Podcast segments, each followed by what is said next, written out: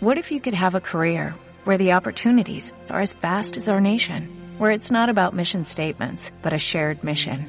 At U.S. Customs and Border Protection, we go beyond to protect more than borders, from ship to shore, air to ground, cities to local communities. CBP agents and officers are keeping people safe. Join U.S. Customs and Border Protection and go beyond for something far greater than yourself. Learn more at cbp.gov/careers.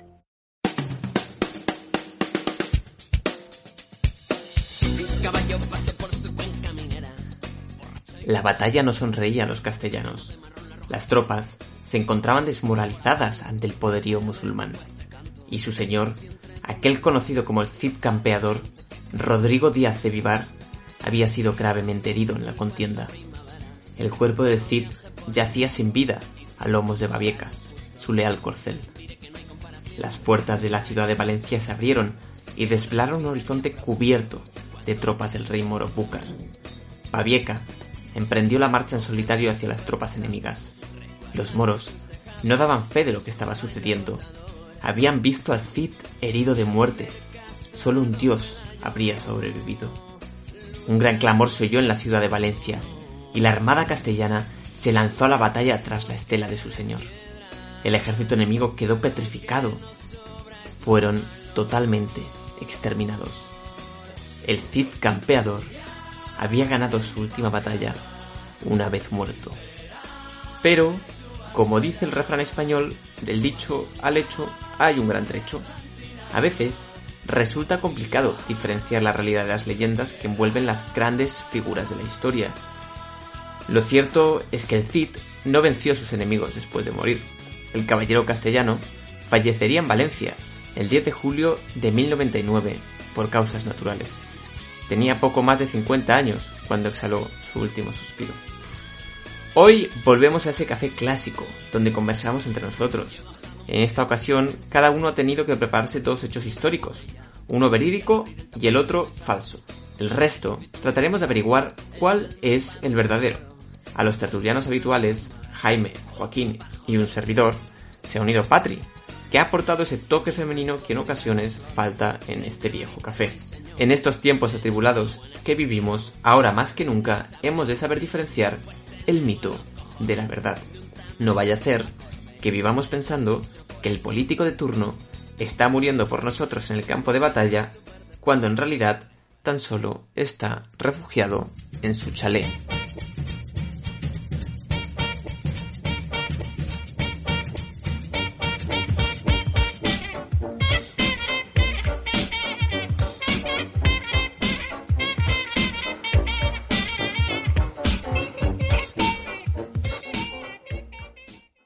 Aquí con Jaime. ¿Qué tal, Jaime? Hola, muy buenas. Con Joaquín. ¿Cómo estás, Joaquín? Buenas, todo bien. Y con Patri, que ya la tuvimos en la temporada anterior, que, que hablamos de cine y, y, también en otro podcast que hablábamos sobre el concepto de amor cristiano. Y viene para, para comentar este podcast. ¿Qué tal, Patri? ¿Cómo estás? Hola, buenas. El podcast de hoy va sobre grandes acontecimientos de la humanidad pero un poco relacionado también con lo que está ocurriendo hoy en día, ¿no? Que son los bulos, las fake news. Entonces, la idea sería, bueno, la idea es que cada uno de nosotros contará dos historias y una será un bulo y otra será de verdad, históricamente cierta. Entonces sería que el resto nos dedicamos a, a descubrir cuál es la verdadera y cuál es la falsa. Pero antes, me gustaría, el, en el último podcast que grabamos de este estilo, estilo clásico o garaje, como lo llama Jaime, eh, lo que hicimos fue, fue hablar de filósofos ilustres y filósofos mierdes. Y uno de los filósofos mierdes que elegí yo era Nacho Vidal, ¿no? que, que estaba enseñando a amar a la gente. Entonces, quiero hacer una pequeña actualización porque ya ha hecho su masterclass y hay cosas interesantes que pone en su web. Así que allá voy. O sea, lo, lo, lo, o sea no voy a comentarlo muchísimas cosas, pero, pero me hace mucha gracia cómo empieza porque dice, hola, soy Ignacio Jorda. Quizás estés aquí por Nacho Vidal, pero Nacho Vidal ya murió. Era solo un personaje del que disfruté durante muchos años, pero ha llegado el momento de despedirme de él. Total, que entonces empezamos leyendo y ya sabemos que Nacho Vidal ha muerto, ¿no? Entonces te explica una historia de que se fue al Tíbet, e iba tres horas descalzo, sin rumbo, solo, llegó a un oasis, y en ese oasis eh, la gente iba a calmar la sed. Entonces se quedó dormido, cayó de rodillas, rompió a llorar, entonces ahí es cuando Nacho Vidal muere Ignacio, Ignacio Jordá. Entonces, aquí nos explica un poco la historia de cómo se da cuenta, ¿no? De que todo va mal y de que, bueno, él, tiene sin duda unos talentos y una vocación para, ayudar que, tiene que poner al servicio de los demás. Entonces, eh, se da cuenta que sus amigos eh, acuden de él en busca de consejos de hace muchísimo tiempo, como si fuera un cura o un médico. Pero, pero bueno, ya, ya comentamos la última vez que él no es psicólogo ni es coach, se lo decía, tampoco es cura, es médico, pero se daba cuenta de que, bueno, de que les, les podía ayudar a resolverlos, porque es una persona resolutiva, ¿vale? Entonces aquí lo interesante que quería comentar, hay muchísimas cosas que son, que valen mucho la pena, bueno, que tienen, tiene su puntillo de, de, curioso, ¿no? Pero ofrece cuatro módulos, ¿vale? Y, y son, o sea, no son todos relacionados con lo que te gustaría, Joaquín. De hecho, el único que te que es el de la sexualidad es el módulo 4. Pero, bueno, es lo que te gustaría a ti que comentaste la última vez, ¿no? Entonces, lo gracioso de todo esto es que, ¿sabéis cómo se llama el programa? Ama como Nacho. Oh. En el que Nacho nos enseña a amar como él ama. Entonces mi pregunta es, ¿Nacho no había muerto? Entonces, ¿qué está ocurriendo aquí? Porque aquí hay, un giro de, de guion. Porque Nacho, murió. Hay algo de Nacho Vidal, hay algo de, Nacho Vidal que, que perdura, que persiste en el, nuevo, en el nuevo hombre. el nuevo Ignacio.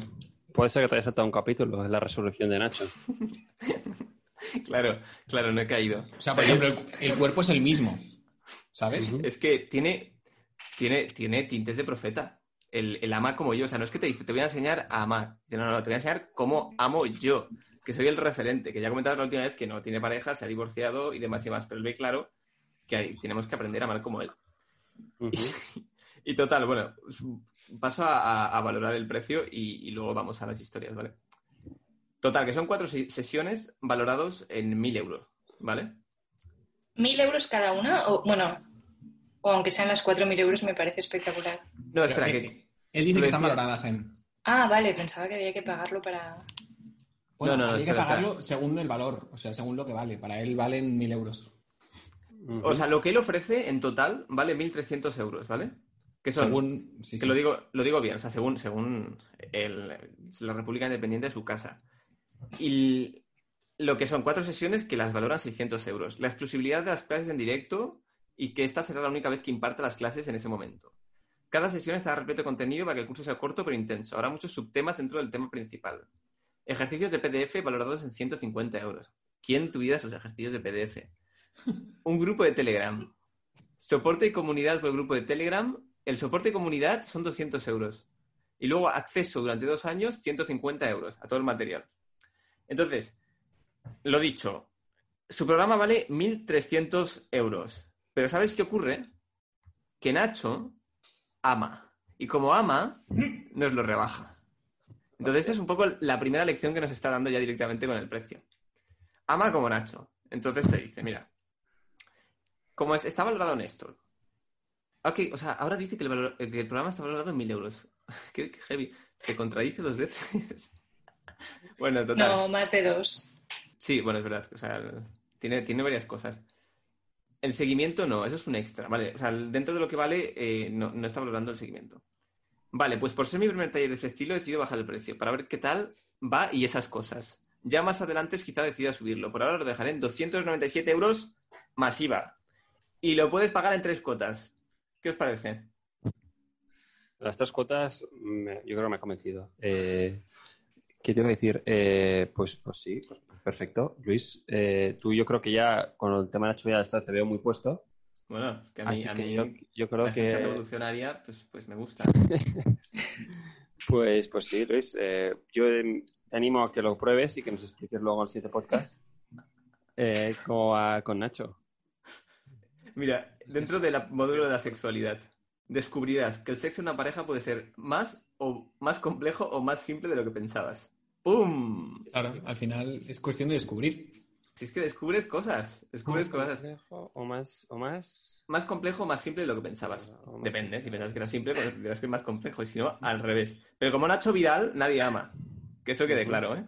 Que él te va a enseñar. Se está y las espaldas ahí, porque. Venga, los últimos Lo dice todo. Claro. O sea, todo el que no sea él se va a sorprender. Claro.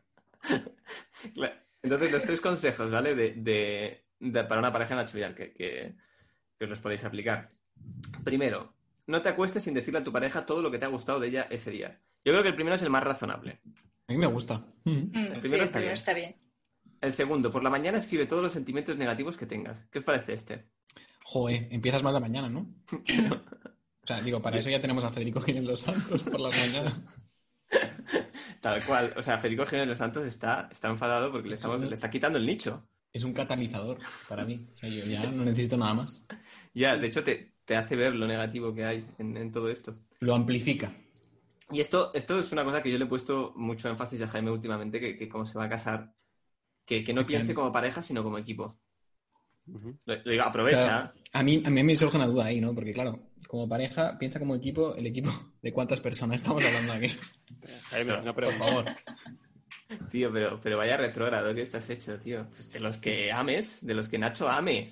Tío, tienes que entrar y, y amar como él. Bueno, un equipo de fútbol es mucha gente. O sea, no, yo no sé.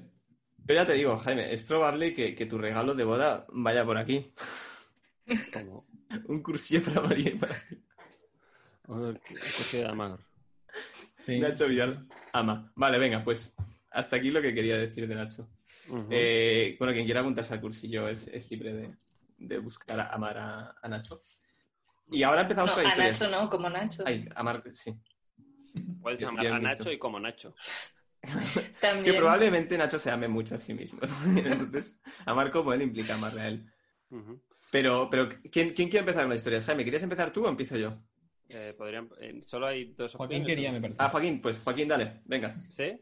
O si no, le, le cedemos la palabra a Patricia. que es- que No, no, no. Empieza, ¿Seguro? empieza. Sí, sí, dale. Vale, eh, yo empiezo con dos historias, ¿vale? Una, una habla de Arthur Schopenhauer y otra habla de una reliquia eh, cristiana ya desaparecida. Entonces empezaré con, con, con la Schopenhauer.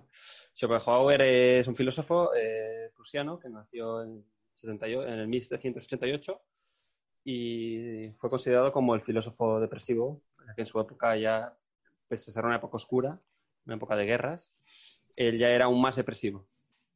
Y, y bueno, él nació en una familia bastante, eh, bastante conflictiva, en cual su padre le maltrataba de pequeño. Y, y entonces él desarrolló una especie de amor eh, prohibido hacia su madre, un poco de tipo Edipo.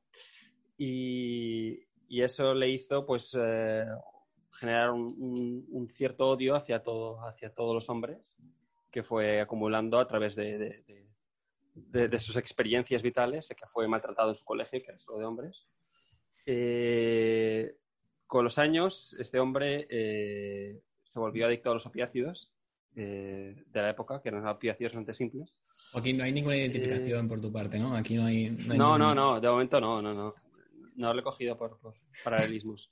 Eh, y bueno, y entonces este hombre pues eh, inauguró de los promotores de todo un poco el movimiento feminista en el centro, de, centro, el centro europeo. Eh, pero como la élite prusiana no estaba nada de acuerdo con sus, con sus pensamientos, pues acabó siendo desterrado y murió solo. Eh, de hecho, Guillermo III lo, de- lo consideró como persona non grata eh, en Prusia.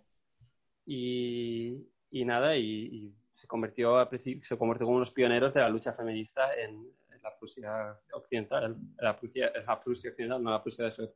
En la única Prusia que ha habido, no sé lo que está diciendo. Eh, vale, y, y bueno, y simplemente es una historia un poco triste y espero, espero que consideréis si es verdad o es mentira. Yo- o sea, yo- Schopenhauer, el, el, El filósofo el feminista que odiaba a los hombres, filósofo Sí. depresivo. A través de sus experiencias. No lo voy a explicar todas, no tenemos tiempo, pero básicamente fue, le hicieron, fue maltratado por los hombres durante toda su vida y, y eso, de alguna forma u otra, hizo que empezara su lucha, eh, extrañamente, su lucha feminista. Y luego la otra es, habla de, de una reliquia cristiana, eh, que es el Santo, Pre- Santo Prepucio, que se habla de, de- que Jesucristo, como al ser judío y nació en Judea, eh, fue pues, circuncidado a los ocho días de su nacimiento. Y, y- y, bueno, eh, durante el siglo, durante el siglo XII, hubo varios, eh, supongo decir, arqueólogos, no sé cómo, cómo describirlo, personas que fueron en busca de... de- Devotos, sí, devotos, de- seguro. Devotos que fueron en busca de esta reliquia y acabó, acabaron encontrando siete, siete prepucios. Joder. Siete prepucios sí, de Jesucristo. Jesucristo tenía muchos penes, parece. Eh, entonces, claro, eh, se prohibió el nombre prepucio, acabó siendo llamado carne vera sacra, que es la auténtica carne sagrada. Estoy flipando. Sí, sí. Y hasta que más adelante eh, fue, fue prohibido, fue olvidado y perdido cada uno de, de estas reliquias por ser eh, por ir en contra de, de- de- ser un ultraje hacia, hacia la figura santa de Jesucristo. Estas son las dos historias. Ahora espero os dejo un tiempo para las penséis y quiero que me digáis cuál vosotros consideráis que es la verdadera y cuál es la falsa. Pero cuando dices por ir en contra de, de la dignidad de Jesucristo, supongo que también era por ir en contra de la puñetera ciencia, ¿no? Porque, porque el prejuicio Claro, claro, imagino. se, se ha de pasar en algún momento, ¿no? Y a ver, es que siete prepucios. A ver, siete, Siete cabezas tenía el dragón del apocalipsis, ¿no? Pero no sé yo. Sí, sí. Bueno, imagino Yo que te eso, cada uno tenía su teoría sobre, sobre el prepucio de Jesucristo. ¿Tú te imaginas en plan a esos exploradores devotos buscando el prepucio? Claro, imagino que fueron. De hecho, de hecho cuenta la historia que, que, eh, fue regalado a Carlomagno. Uno de esos prepucios fue regalado a Carlomagno. ¿Qué me estás contando? Ostras, Carlomagno tenía uno de los prepucios de, de Jesucristo. Con lo que ha sido Carlomagno, ¿eh? Me cago en la mar. Entonces, Pues, eh, Si hay que mojarse ya, si hay que mojarse ya, sí. yo me mojo por. eh, o sea, porque. Ostras, no, no, no. O sea, quiero, quiero pensar. Quiero pensar que la historia de los prepucios es falsa, pero voy a decir que es verdadera. Es verdadera. Voy a decir que sí. Vale, Jaime, ¿verdadero? Es que a mí, a mí en parte me gustaría que fuera verdadera, me parece muy graciosa lo de los prepucios. Ah, prepucio, vale. Entonces Pero- decís pero- que Schopenhauer, la historia de Schopenhauer era mentira. Yo creo, yo creo que yo Ah, voy a decir al revés. Voy a decir al revés. Yo creo que Schopenhauer no es ese feminista que, que nos has planteado y que lo de los Lo que ha dicho prepucios- Jaime, ¿no? Sí, sí, o sea, estamos en la Ah, misma. Sí, Vale. Los prepucios. Vale. vale. Pero- ¿Y qué tal, Patri? Patri, ¿tú qué piensas? Danos tus reflexiones. Desestabiliza. desestabiliza. O sea, a ver, Jaime, tú has dicho que es verdadera la de Jesús. La verdadera, la de las reliquias, no que Jesús tuviera siete penes, sino que siete zumbaos encontraron siete reliquias distintas. Y, y que en cambio es falso que Schopenhauer fuese un activista feminista. Y tú, Luis, has dicho al revés. No, lo- ha dicho Yo- Ah, lo igual, mismo, igual. lo mismo. Es que me parece muy surrealista la segunda, pero. Pero no la habrías contado. No debería O sea, me no parece un verdad. poco heavy que te la hayas inventado. Entonces, Bueno, también, también tienes que, también tienes que poner a mi persona en contexto de, de la situación. No, no, no. o sea, no, no me parece. ¿Te parece que sería un ultraje que yo me hubiera sí inventado? Que hubiera No, no, no, no, no, eres súper capaz. Lo que pasa que. Ah, vale.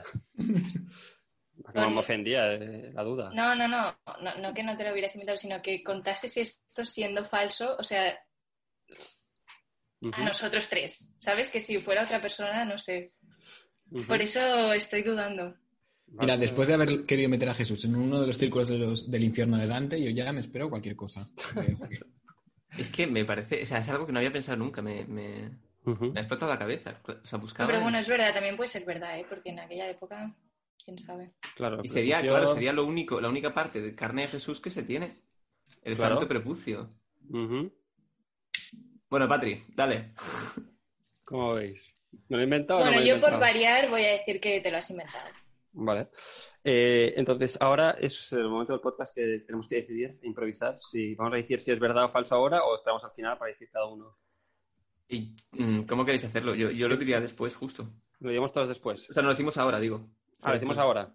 Vale, eh, la respuesta correcta es que Arthur Schopenhauer era un misógino, eh, que odiaba a su madre y que odió a todas sus, cada una de sus parejas y tiene muchísimas frases célebres y creo que es considerado el filósofo más misógino.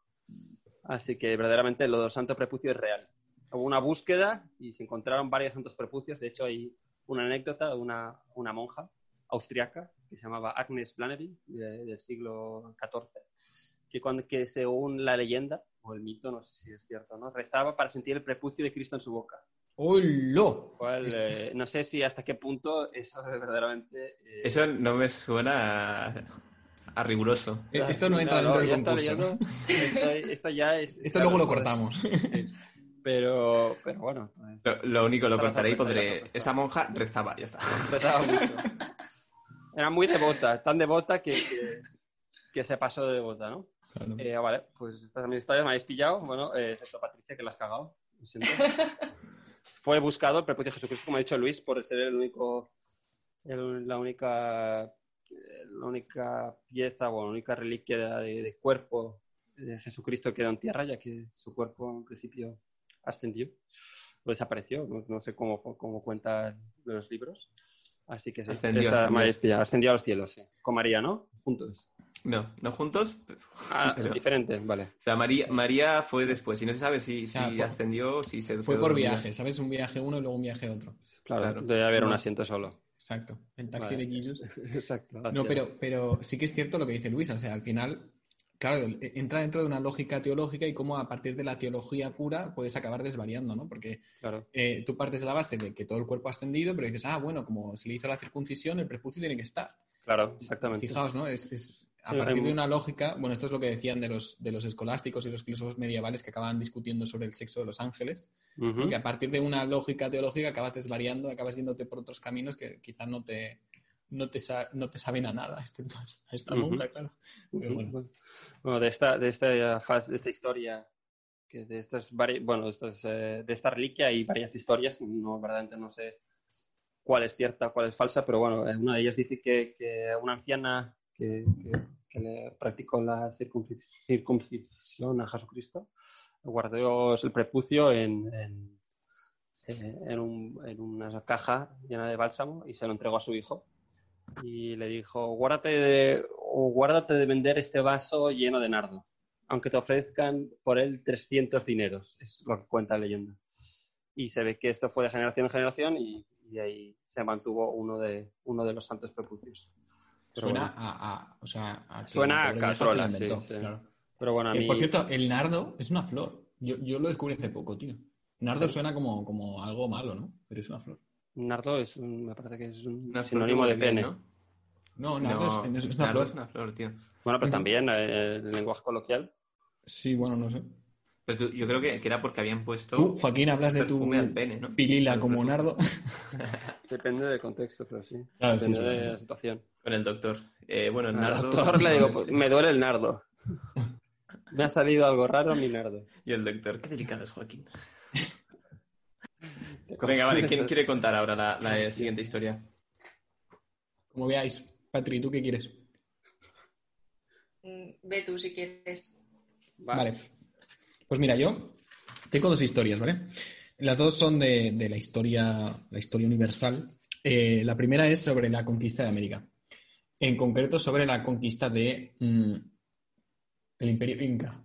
Sabéis que, bueno, Castilla, desde 1492, desde que llega a América, pues los eh, caballeros castellanos pues iban campando desde Cuba hasta mm, México y luego fueron hacia el sur, llegando hasta Sudamérica, que ahí es donde estaba el, el Imperio in- Inca, ¿no? Y entonces eh, se cuenta que eh, el, el emperador en aquel momento, digamos, el jefe de los incas en aquel momento, era eh, nuestro amigo Atahualpa. Y eh, evidentemente los eh, exploradores españoles o castellanos en aquel momento procuraban pues, anexionar su reino de una manera un poco amistosa, ¿no? Además, bueno, pues aprovecharon un poco la, coyuntura de que Atahualpa estaba peleado con su hermano, había un conflicto civil, etcétera, etcétera, ¿no? La cuestión es que los Pizarro, que eran los exploradores, los jefes de la expedición castellana eh, allí en Sudamérica, eh, consiguieron, bueno, en fin, ganárselo un poco a la fuerza y un poco amistosamente, entre a la fuerza y amistosamente, y eh, se lo ganaron de todas las maneras, no solo desde un punto de vista mm, social, no solo se hicieron amigos suyos, sino que además lo, lo convirtieron al catolicismo.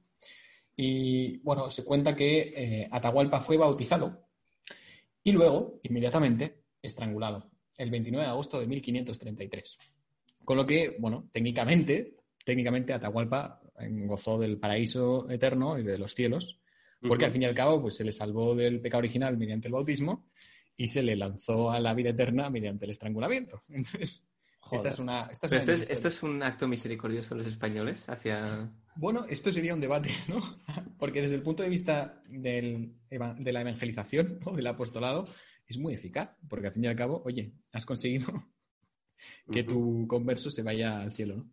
Pero claro, es discutible en la medida en que pues, tú te- quizá te estás condenando al infierno, ¿no? Ese es el, problema, ¿no? O sea, si tanto quieres a tu amigo como para condenar tu alma al infierno y, y obligarle a ir al cielo de esta manera, ¿no? Es interesante. Bueno, esta es una de las historias.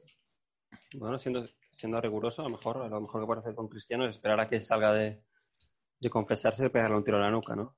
Claro, pero el tema, Joaquín, es que una persona que no está, con- que no está bautizada, Ujú. eh, por el bautismo ya se le perdonan todos los pecados. Entonces, Claro, claro, lo no sé. hace falta esperar mucho. O sea, por eso fueron corriendo a estrangularle. O sea, ya le hemos bautizado, ya no, no le fastidiamos la vida eterna si le matamos, con lo Ujú. cual ya podemos quitarlo de en medio. Y ese fue el, el método. Joaquín, yo te animo a que no seas tan bueno con los cristianos.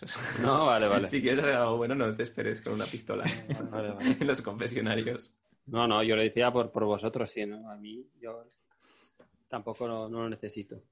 Eh, vale, Venga, eh, vale, la siguiente segunda historia. O sea, A- Bien. Atahualpa fue, la historia trata de cómo Atahualpa fue estrangulado después de ser bautizado. Exacto. Vale. Eh, Y suena- la otra historia tiene que ver con otro gran emperador de la historia universal, que es eh, Napoleón. Napoleón Bonaparte o Napoleón Bonaparte, como nació en, en Córcega, porque él nació, recordemos, como, como italiano, como italiano parlante. Bueno, en realidad no, no existía Italia, ¿no? Pero digamos que no era francés, para que nos entendamos. Eh, Francia sí que anexionó Córcega antes de que él naciera y, pues con lo cual, Napoleón pues, se convirtió en, en un miembro más de la corona de, de Francia, un súbdito más, ¿no? Y justo a Napoleón pues le pilló su juventud en eh, plena Revolución Francesa y aprovechó la coyuntura en la que muchos nobles pues eran de- descabezados o guillotinados eh, y además, bueno, él era un, un militar bastante hábil, pues aprovechó la coyuntura para ascender y hacerse un nombre en la Francia revolucionaria, la Francia de la Revolución Francesa. Eh, a finales de la década de los 90, del siglo XVIII, 1796, 1797, a Napoleón le pilló dirigiendo al ejército de Italia, el ejército francés que se dedicaba pues, a repelir a los, a los, repeler a los, a los austriacos que osaban amenazar a Francia desde Italia. ¿no? Eh, y entonces, bueno, Napoleón allí, digamos que cosechó casi todos sus éxitos. Se hizo tremendamente famoso con sus victorias. Y una de, sus victorias es la batalla del puente de Arcol, que yo recuerdo con muchísimo cariño porque cuando yo era un alumno, eh, jovencito de 16 años, escuché esta historia y me, y me, y me encandiló. Porque eh, Napoleón, bueno, se encontraba eh, frente a las tropas enemigas en- al, al otro lado de un puente y tenía que hacerles frente de una forma u otra, pero el enemigo había puesto sus piezas de artillería delante del puente y digamos que nadie se atrevía a cruzarlo, eh, o al menos nadie quería arriesgarse. Eh, la cuestión es que eh, Bonaparte, mm, Napoleón, decidió tomar la bandera y aunque él era un general, es decir, el, alto, eh, el rango más alto del ejército, se puso en primera fila y con la bandera cargó en delante de todos, intentó adelantar eh, posiciones en el puente y claro, todos los soldados, todo su- toda su tropa, emocionada por ver a su líder tan implicado, pues decidió seguirle. Eh, y efectivamente, bueno, se cuenta que ganaron la, la batalla, todo gracias a ese acto heroico. Luego, por ejemplo, si leemos Wikipedia, veremos que la historia quizá es un poco, está un poco matizada porque tuvo un ayudante que estuvo todo el rato delante de él para que no lo dispararan y de hecho murió y recibió un disparo por, por Napoleón. Eh, pero bueno, no deja de ser una historia muy valiente y muy, y muy bonita. Entonces, Ujú. estas son mis dos historias. es muy evidente que es la segunda, la verdadera. El Jaime encandilado. Jaime, me encanta. O no, o ha puesto todos esos datos para que nos creamos que es la verdadera. Yo no lo sé, pero, pero la matización que has hecho en la Wikipedia me ha parecido. O sea, si es, si es falsa, está muy bien, muy bien presentada. No sé, yo la, la historia de un francés cargando hacia, hacia la batalla no me acaba de convencer, ¿eh? Es que No, probablemente, hay- probablemente eh, sea, sea una interpretación un poco exagerada de la historia, pero históricamente debe ser cierta. O sea, yo tampoco me lo creo que Napoleón hiciera eso. Bueno, eh, vale, entonces... Resuelvo. No, no, a ver, vamos a, No, vamos a no, votar. no, hemos dicho. Ah, yo, votar, yo- votar. Ah, vale, vale, vale. Habéis aventurado ya y yo pensaba que ya esto era un voto. Yo, yo, vota- yo voto. Napoleón cierta, el... Lo que pasa es que la otra, la otra también podría ser cierta, porque sé que es una costumbre común, pero, pero voy a decir que es falsa, venga, lo de la misericordia de los españoles. Yo me voy a juntar, me voy a aliar con Luis y voy a decir que, que estoy, estoy- estoy de acuerdo. Que puede ser que la historia de Napoleón haya sido exagerada con, los años, pero la, la historia de los españoles estrangulando a un pobre bautizado suena. espe- esperemos que sea falsa, ¿no? Porque, pobre hombre, eh, no, no imagino una forma más triste de morir que siendo engañado y luego ahorcado. Bueno, ahorcado no, estrangulado. Así que sí, me, me- me- me opto por decir que la primera es falsa y la segunda es verdadera. ¿Tú, Patri? ¿Patri? Igual. Napoleón es verdad. Vale, pues la respuesta es que no, que es al revés. La historia. Bueno, a ver, eh, Pierre Chanou, que es un historiador ya de hace unos cuantos años, en su libro Conquista y Explotación cuenta la historia de Atahualpa como verídica y yo la verdad es que no, no he visto ningún que se ha desmentido en ningún momento esta historia.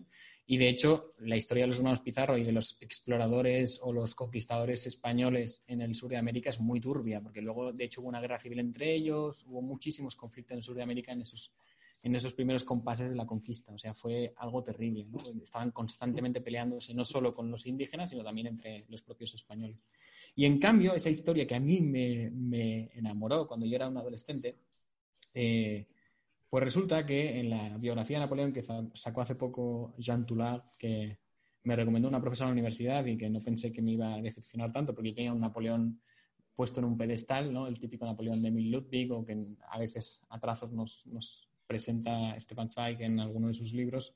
Pues resulta que no, que según Jean Toulard, la historia de la batalla del puente de Arcole es tremendamente exagerada y es que Napoleón era eh, muy hábil con el tema de la propaganda y se había llevado a, la campaña de Italia con sus tropas a periodistas, a corresponsales, periodistas eh, de distintas eh, ramas ideológicas. Tenía periodistas más jacobinos o más extremistas, eh, periodistas más girondinos, y digamos que iba tocando de todos los palos, pero la cuestión es que los tenía a sueldo y los tenía a su favor. Y digamos que escribía la historia de sus batallas como le venía en gana. Sobre todo en estos primeros periodos en los que había más caos y descontrol, y Napoleón solo era un jovencito que intentaba hacerse un hueco, pues las historias son eh, más, eh, digamos, Oye, pero- borrosas. Pero, pero esto es trampa.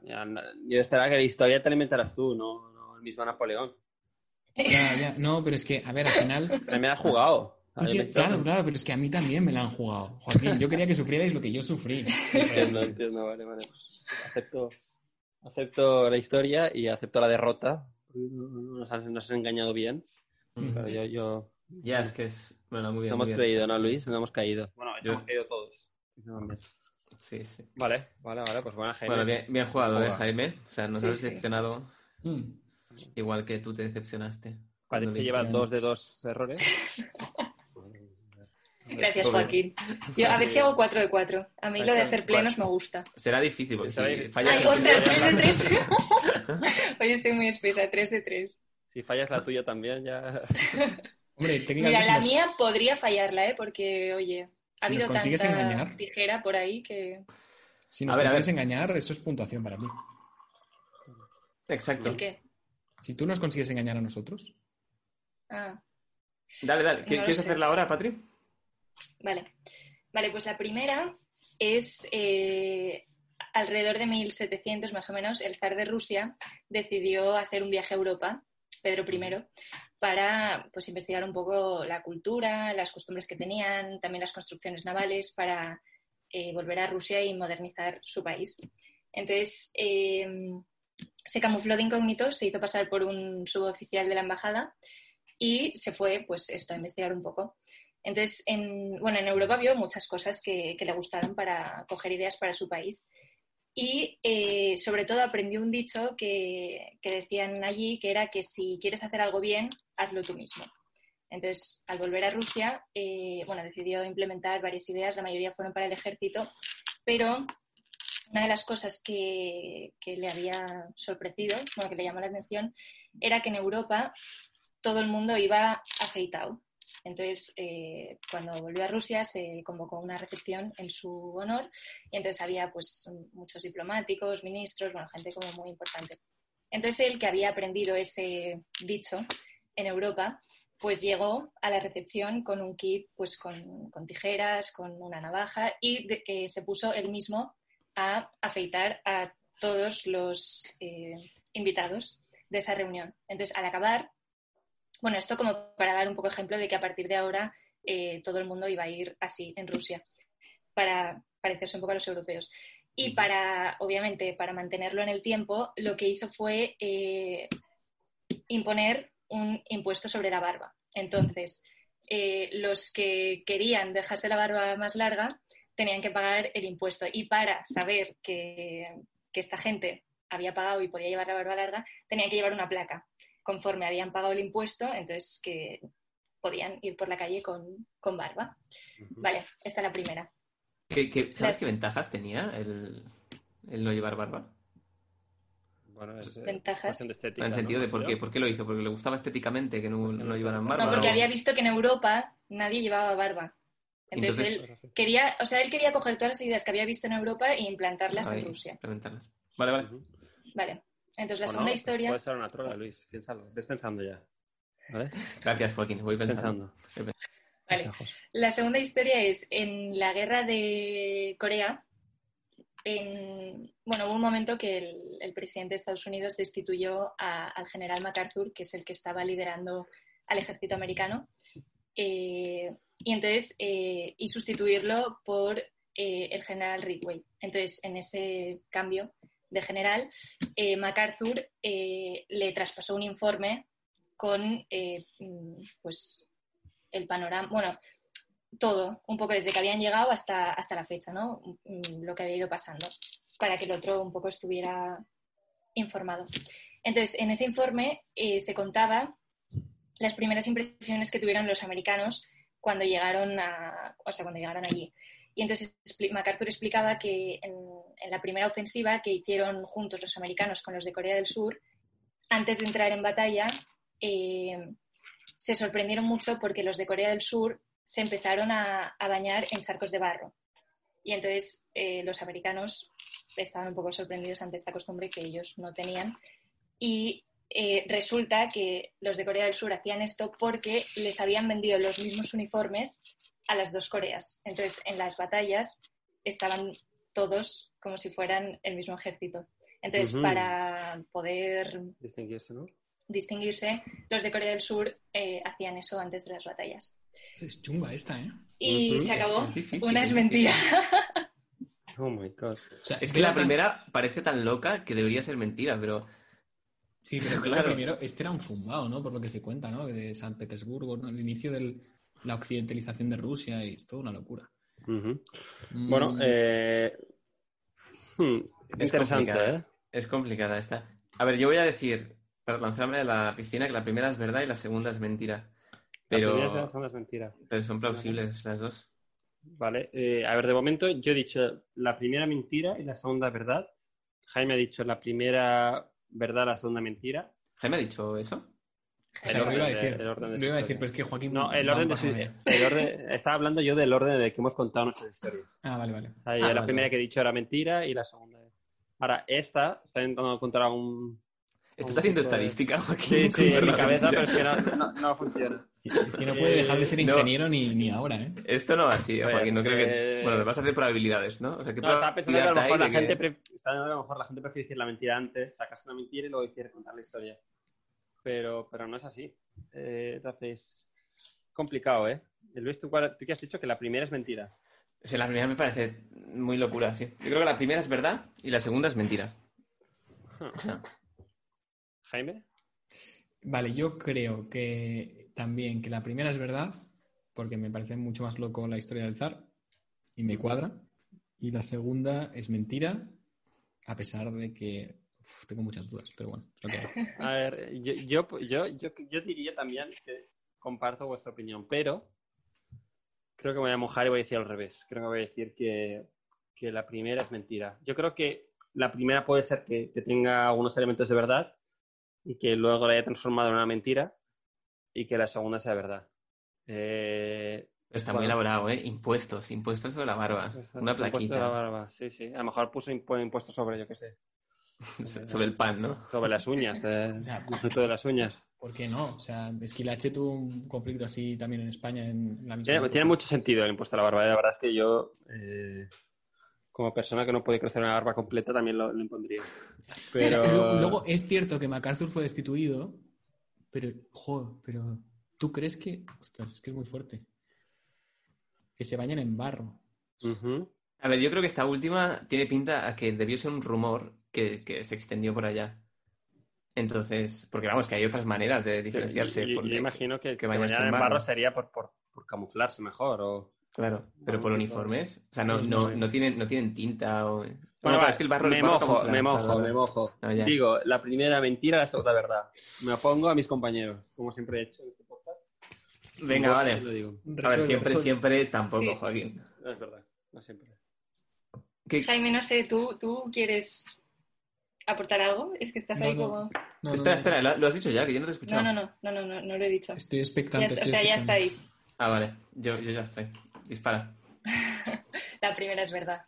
¡Vamos! Ay, Dios mío. Oye, ¿y cómo se te ha ocurrido esto de que los americanos, los, coreanos rebozados en barro?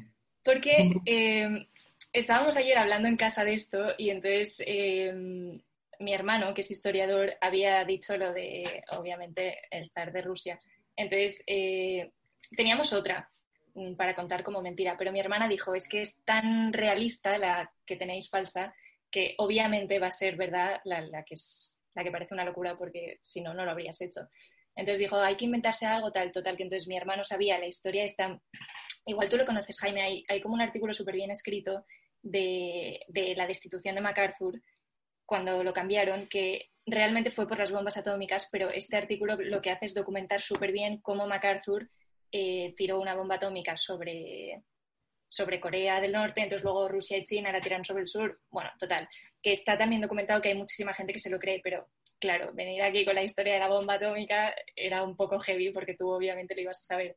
Entonces, nada, nos inventamos lo de los uniformes, que era un punto medio entre una bomba atómica y lo otro. Solo es dos, ¿no? inventado vuestro, de verdad. Sí. Ah, vale, yo pensaba que era, que era como, como ha hecho Jaime, no era una historia, pero que no era exactamente Ah, ese no, no, motivo. no, que va. O sea, Eh. lo, lo de MacArthur es verdad, ¿eh? que lo destituyeron y, y- y lo cambiaron por el otro, pero fue porque pidió tirar una bomba atómica y dijeron, bueno, pues hasta aquí hemos llegado.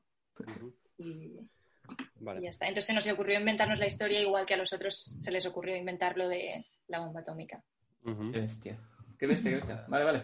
Pues muy bien, muy bien. La verdad es que está, está currada. ¿Queréis que pase yo al mío? Sí, por favor. Venga. Venga, yo lo voy a hacer sobre una de las figuras más enigmáticas y famosas que hay, que es Miguel Ángel Buonarroti. Pero bueno, Miguel Ángel, ¿no? Todo el mundo lo conoce. Sí, todos era- los genios, o sea, muchos genios se les conoce por el nombre de pila. Miguel Ángel, Rembrandt, Rafael. Tienes que ser muy bueno, ¿no? Para que tu nombre de pila. Imaginaos que el día de mañana se habla de, de Jaime. Luis. Todo el mundo ya sabe que es Jaime. Bueno, Ja- Jaime el poeta y todo el mundo. Vale, ya sé quién es, ya sé quién es. Mira, os leo, os leo un par de referencias que hay sobre él. Para que, para que veáis un poco. O sea, ha sido una persona aclamada eh, históricamente. Muchas personas piensan que es el mayor artista de la historia. Bueno, yo creo que hay un poco de marketing, pero bueno, sí que es verdad que lo hacía muy bien. Entonces, por ejemplo, Umberto Boccioni dice que con Miguel Ángel la ciencia anatómica se convierte en música. Con él el cuerpo humano se transforma en materia arquitectónica para construir sueños. O sea, es un, es un pintor, escultor y no sé si algo más, pero poeta también, poeta florentino del siglo XV-XVI, Ujú. que es muy famoso por Y arquitecto cumbre. también. Y arquitecto, exacto, que es muy famoso por, Exacto. Y yo tengo sus sonetos, luego si queréis leemos alguno de Miguel Ángel. No, no tiene muy, mucha enjundia, pero bueno. Dale, dale. Vale, pues, pues eso. Entonces, voy a contar dos anécdotas de su vida y tenéis que decir cuál es verdadera y cuál es falsa. La primera anécdota está relacionada con una de sus... Bueno, la... sí, la primera es- está relacionada con una obra cumbre suya, que es La Pietà. ¿no? La Pietà es la imagen de, de la Virgen María sosteniendo a, a Jesús. Está en, en el Vaticano. Y es una obra que, que- que tiene muchísima fama, pero está mal expuesta en el Vaticano, porque era una obra que estuvo pensada para ser vista de, de frente. O sea, de, tú tenías que mirar un poco desde arriba a, a Jesús y a la Virgen, porque iba a estar en un mausoleo que al final mm, no se construyó, pero que ahora está pues arriba. pero igualmente sigue, sigue fascinando, ¿no? Hay, hay como ese elemento místico que hace que las obras pues, se lleven a, a otro nivel. Entonces, es una de las primeras obras de Miguel Ángel. Miguel Ángel era en, digamos, era su, su etapa joven, que solo había hecho un Baco, y, y, le pidieron que hiciera una obra, ¿no? Entonces, él nunca firmaba las obras, porque era su estilo. Él no firmaba las obras. O sea, se tenía que saber que era de Miguel Ángel. Entonces, la historia es, eh, cuentan que una de las veces estaban pues allá eh, exhibiendo la, la, la pieta de Miguel Ángel, ¿vale? Y entonces vinieron unos hombres que eran los forasteros de Lombardía y empezaron a lavarla. Y entonces todo el mundo, esta, esta obra es impresionante, es extraordinaria. Hasta que uno dijo, ¿sabéis de quién es? Hijo, ¿de quién? Dice, es nuestro Gobo de Milán.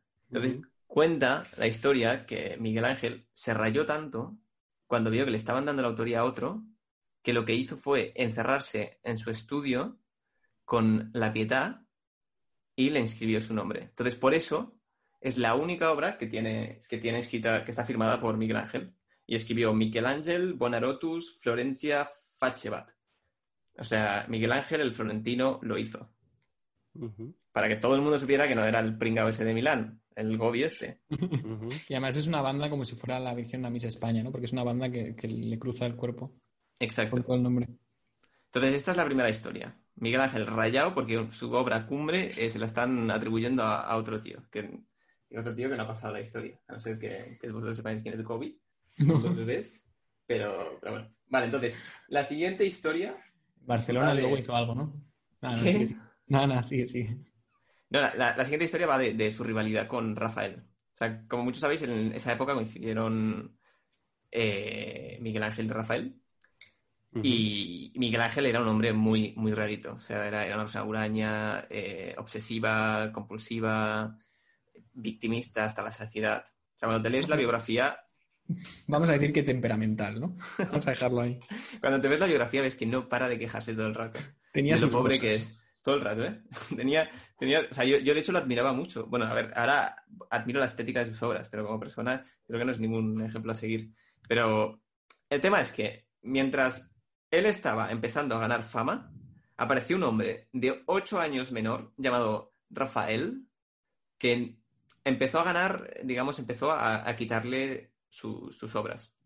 Digamos, el, o sea, no a quitarle sus obras propiamente, sino más bien eh, a...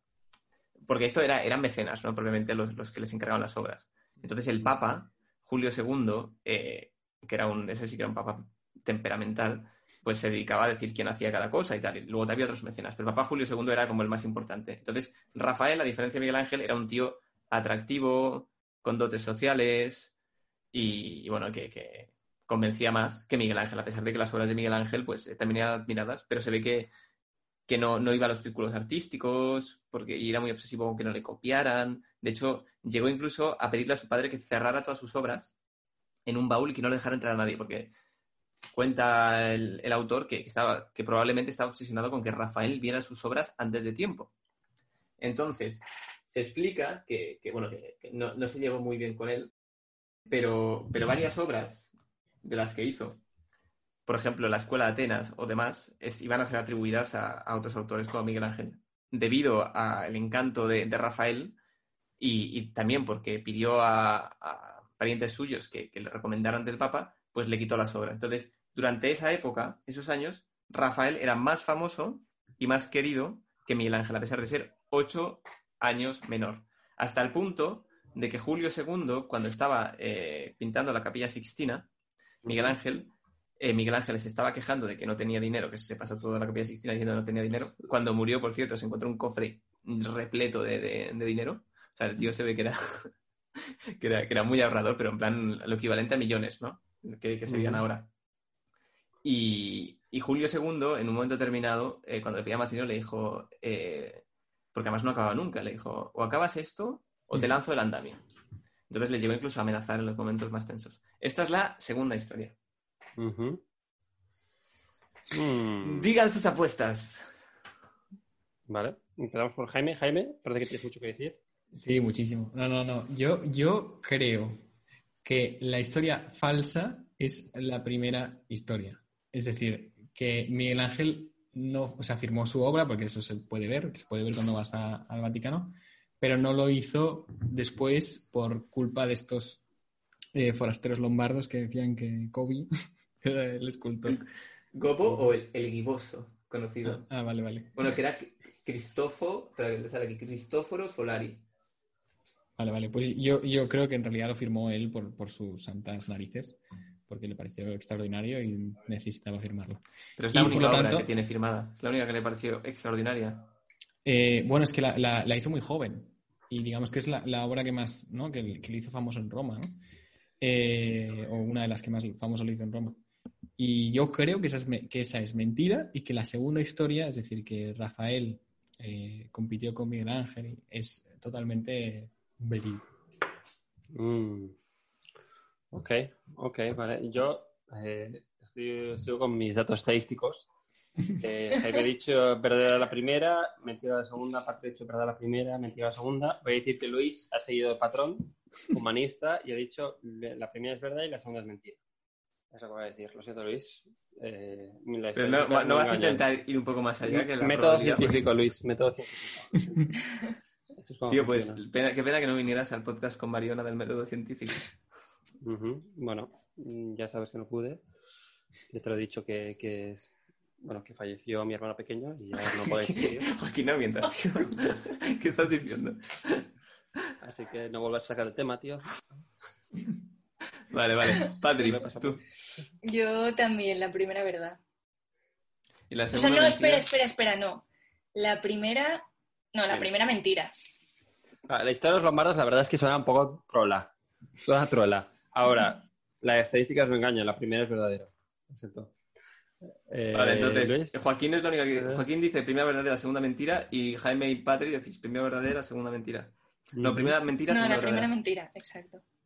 Vale, entonces, la primera es eh, un relato que ofrece Giorgio Vasari, que Giorgio Vasari es el historiador de arte, por excelencia es el primer historiador de arte que, que hay en, en la historia, que escribió pues un libro que no recuerdo el título, Jaime, seguramente se acordará, ¿no? El libro de los grandes Vidas, artistas, vidas de los artistas, ¿no? O vidas. O... de los más Eso. excelsos artistas, algo en plan así muy, muy Se le grandilocuente. conoce como las vidas de Vasari, la obra esa. Y es una anécdota que realmente cuenta Vasari sobre, sobre lo que pasó con, con esta estatua. El problema aquí es que es una, ha sido una anécdota desmentida. No, me, no me gusta dónde va esto, ¿eh? O sea, o sea, los historiadores eh, a, o sea, a lo largo del tiempo pues han visto de que no podía ser cierto, porque si realmente hubiera pasado esto, o sea, la franja que ha comentado Jaime que tiene, eh, la pieta propiamente, no se puede poner a posteriori, tiene que ser anterior. O sea, tiene que haber sido pensada, porque la, piedra se esculpe. Entonces, eh, por eso se dice, porque no te- y no tendría otro sentido que una franja ya. Entonces, por eso se dice que esa historia es, es apócrifa y que realmente eso no pasó, sino que ya estaba en la mente de Miguel Ángel poner en su primera gran obra su nombre para que no le confundieran. Y eso debía ser un bulo de la época. Entonces, la primera es la que es mentira y la segunda es verdad que tenía... O sea, se llevaba fatal con Rafael, pero fatal, bueno, se llevaba fatal con casi todo el mundo. Lo que pasa es que Rafael murió muy joven. De- Cristiano, el Cristiano Ronaldo de la época. Sí, sí, no, es, es así. La, la rivalidad Miguel Ángel y Rafael es similar a la de Cristiano Ronaldo y Messi, pero vamos, con muchísimas coincidencias en la historia además. Sí, veo todo un paralelismo. O sea, el tema es que Miguel Ángel murió, murió muy anciano y le dio tiempo a hacer muchas más obras y tuvo rivalidades con más gente, también con, con Leonardo, ¿no? Pero, pero claro, con, con Rafael se llevó a llevar muy, muy mal, muy, muy mal. Y si tal vez no hubiera muerto tan pronto Rafael, sería más conocido que propiamente Miguel Ángel. Bueno, la verdad es que Rafael, en el, en el mundo de la pintura, a que Miguel Ángel siempre es considerado un grandísimo pintor, Rafael por muchos es considerado el, el- el pintor más excelso de todos, ¿no? Y, y, de hecho, cuando tú miras los retratos de Rafael, eh, impresiona muchísimo, porque, mm, o sea, si, si tú, yo qué sé, empiezas a mirar retratos desde la Edad Media hasta el Renacimiento, ves ciertos patrones y cuando ves un retrato de Rafael entiendes que, que algo ha cambiado completamente, ¿no? En cambio, en el caso de Miguel Ángel, quizás un pintor más de acción o de, o de historia, ¿no? Aunque él prefería la escultura, ¿no? Pero, pero lo de Rafael es algo bastante impactante. O sea, el, el talento que tenía para pintar, eh, bueno, yo creo que es, es muy, muy notable. Y, y por eso también tiene sentido ¿no? que Miguel Ángel tuviese cierto resquemor, porque cuando eres alguien tan talentoso al, al que se le da todo bien y de repente ves a alguien que te supera en algo, pues es lógico que sientas cierta... También, también es verdad que Miguel Ángel se refería siempre a su oficio como el de escultor. O sea, que Claro, todo claro. lo demás era, era accesible. Sí, sí, lo que pasa es que, claro, la, la Capilla Sixtina es una, una obra cumbre. eh, a- a- muchos la alabaron y la, y la continúan alabando. Y claro, cuando te han dicho que no solo eres bueno en lo que te gusta, que es la escultura, sino que también eres bueno en la pintura, pero resulta que hay un chaval jovencito que pinta infinitamente mejor o que algunos aspectos los pinta infinitamente mejor que tú, pues hombre, después de haberte subido al cielo, te bajan de repente al purgatorio. y- Y al infierno, que por cierto, la Capilla Sixtina también pone Miguel Ángel en el infierno a un, a un obispo. Sí, sí, sí. O sea, o sea, que sigue un poco la, la, la lógica de, de Jaime con todo esto de, de Dante y demás. Pues, pues sí, o sea, básicamente lo habéis acertado, excepto Joaquín, tío. eh, De momento Joaquín, desde que hacer sigue el método científico, la falla todo el Sí, rato. Joaquín, Esto no es un poco de- decírtelo, pero- spoiler del anterior podcast. He llegado a la conclusión que necesitaba más, más, más, eh, más, más información. Más- Necesitaba más en- entradas, ¿sabes? Más Con, variables. con tres, exacto, más variables. Con tres no me vale. Necesito unas, Ujú. unas 200.000 más para que empiece a encontrar algún patrón. Pero me, ha parecido, me ha parecido brutal, ¿eh? El santo prepucio. Prepucio, perdón. la precaución. Sí, sí. O sea, Ostras, pues, un- día podríamos charlar de las sectas medievales que aparecieron eh, del estilo, ¿no? Que, que- que hacían, bueno, ritos súper raros y veneraban reliquias extrañísimas. Y, no sé, hay, hay una secta del norte de Bretaña en el siglo XIII que, que había un tipo que se creyó Jesucristo Ujú. y, y montó su secta en, eh, en los bosques con un grupo de, de adeptos, de seguidores fanáticos, y las misas consistían en, en- en beber el agua de sus baños. En vez de comulgar el cuerpo y la sangre de Cristo, bebían el agua de sus baños como si fuera... Pues, ¿Pero sus baños propios o, o el de todos? No, no, de su, de su baño, o sea, después de haberse bañado, o sea, la bañera, tú, todo el agua que restaba del- del- de la ducha, la guardaban, la metían en copitas y la, y la comulgaban. Pero cada uno el suyo, porque claro, o sea, yo, No, yo no, no, recuerdo no, no, todos, el de todos. Uh, bebían el agua del baño de aquel eh, jefe o un nuevo eso, Jesucristo. eso, eso es terrible. Ah, de- No. del, del nuevo Jesucristo. O sea, de un- de Sí, bueno, de aquel, de aquel hombre que es que ahora no sé si es del norte de Bretaña o de, o, y quizá era de Gran Bretaña, de Inglaterra, pero que era un hombre que, que había, o sea, no sabía latín, escuchó una misa en latín o- y, entonces cayó en que unas, unos fonemas en latín coincidían con su nombre en inglés, entonces pensaba que él era Jesucristo porque había coincidido. Entonces, a partir de ahí, ya se lanzó al proyecto. Y hay una serie de sectas interesantísimas, las sectas pobristas del siglo XII y XIII en Europa, que son divertidísimas. Me parece bien. Pues ya, ya para otro. O sea, ya estamos llegando a la, a la, a la hora. Así que, que cerramos aquí, si os parece. No sé si tenéis algo más que comentar. Eh, no, la verdad es que quería decir que, que me lo he pasado muy bien y que gracias por, por acompañarme esta preciosa tarde de 22 de abril, de mayo. Yo quiero decir que si por favor hay algún oyente que es capaz de desmentir a Jean Toulart y, y me cuenta que la batalla del puente de Arcol es real y que Napoleón realmente se lanzó, que me lo diga por favor, porque estoy sufriendo desde que me leí aquel, aquella biografía.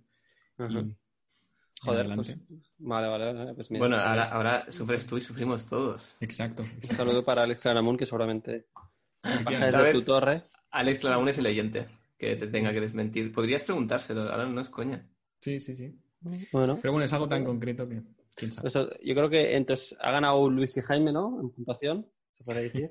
Eh, espera, yo la única que no ha acertado es la de Jaime. ¿La de Jaime la ha acertado alguien o no? No, me parece que no. No. Vale. No, no, Pues, no, pues creo que, que hemos... Bueno, y, y- que yo he y- perdido con Patricia. Patricia y yo, los peores. Así que no. También Pero es verdad. más originales porque nos hemos inventado la historia. Vosotros También habéis cogido verdad. una que ya existía y que Sí, luego han sí. desmentido. Eso no Exacto, cuenta tanto. Claro. O sea que en también realidad más puntuación Joaquín y yo. Ciertamente. Y además, también, para el oyente, hay que entender que Luis y Jaime tienen una, una química de la cual Patricia y yo todavía no, no, no, tenemos. Luis y Jaime es una química que raza lo homosexual. Entonces, eh, Pero, pero porque, pero porque no quieres, cuando Joaquín. ellos hablan, se sabe si están mintiendo o no. Joaquín, ¿qué diría Nacho Vidal? ¿Por qué pensar como una pareja y no pensar como un equipo? Claro, es lo que decir. A lo mejor Joaquín. cuando Luis- Joaquín no ama como Nacho, ¿eh? Te tienes No, que unir al Nacho. equipo, Joaquín. Claro, Jaime, cuando Luis te habla de equipo, él quiere estar ahí, quiere ser un equipo de tres. quiere, quiere meter... Yo estoy, sí, yo estoy a- abriendo los ámbitos de- de- del matrimonio de Jaime. Exacto. Tan tío Jaime. Bueno, era- espera que... Vale, vale, vale, pues, pues, venga, acabamos aquí. Vale. Eh, muchas gracias, Jaime. Muchísimas gracias. Muchas gracias, Joaquín, otra vez más. Eh. Y muchísimas gracias, Patri, de verdad, por,